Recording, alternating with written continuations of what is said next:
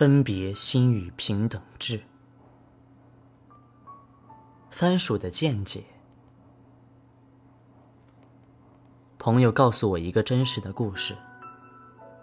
他说两个孩子太好命，这也不吃，那也不吃。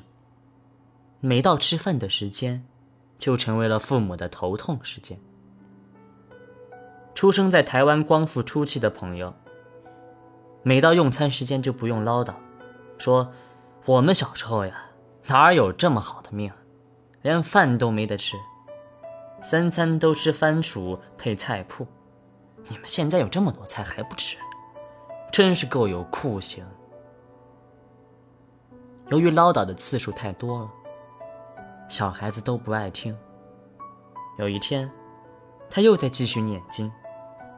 大儿子就问爸爸：“爸爸，番薯真的那么难吃吗？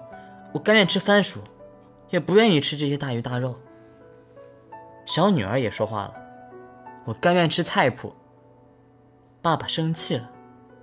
第二天，真的就跑去了市场，找了半天，找了半天才找到了烤番薯，又买了些萝卜干。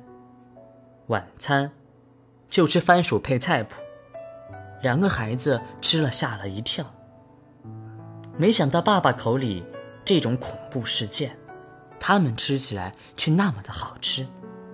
两个人商议了半天，一起来问爸爸：“爸爸，番薯真好吃，以后我们可不可以每天都吃番薯配菜谱啊？”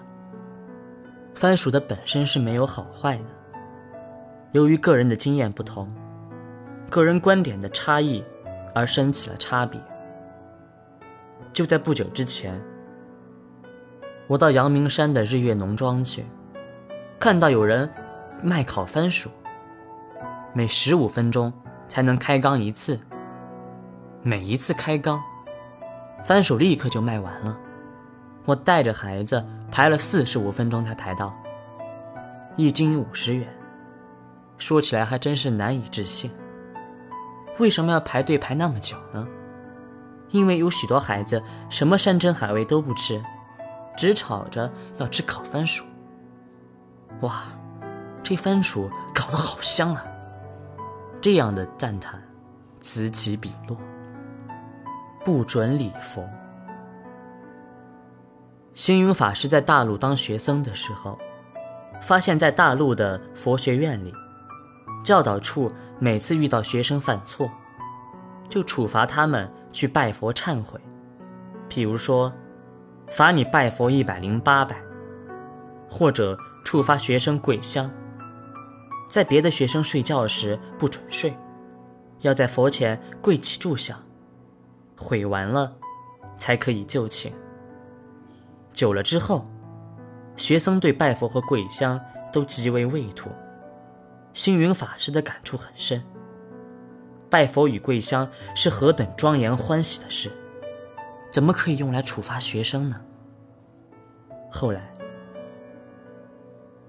他在佛光山办了丛林学院，有犯错的学生，就规定他们不准做早晚课，不准拜佛。每次别的学生都在做早晚课或拜佛的时候。罚他们站在大殿外观看，就是不准拜佛。被罚的学生心里着急得不得了。虽然身不能拜，但心也就跟着拜了。犯错比较轻微的，就处罚他们提早就寝，躺在床上不可起床。学生们在床上翻来覆去睡不着，想到别人都在用功办道，心里就忏悔得不得了。一旦不准拜佛的学生解禁，准予拜佛了，往往热爱拜佛，拜得涕泪交领。一旦不准跪香，只等睡觉的学生解禁，往往在菩萨面前流泪忏悔，再也不敢贪睡贪玩了。当星云法师的弟子告诉我这个故事时，我非常的感动。这就是为什么星云法师。变成了星云大师的原因了。大师的诞生，绝非偶然。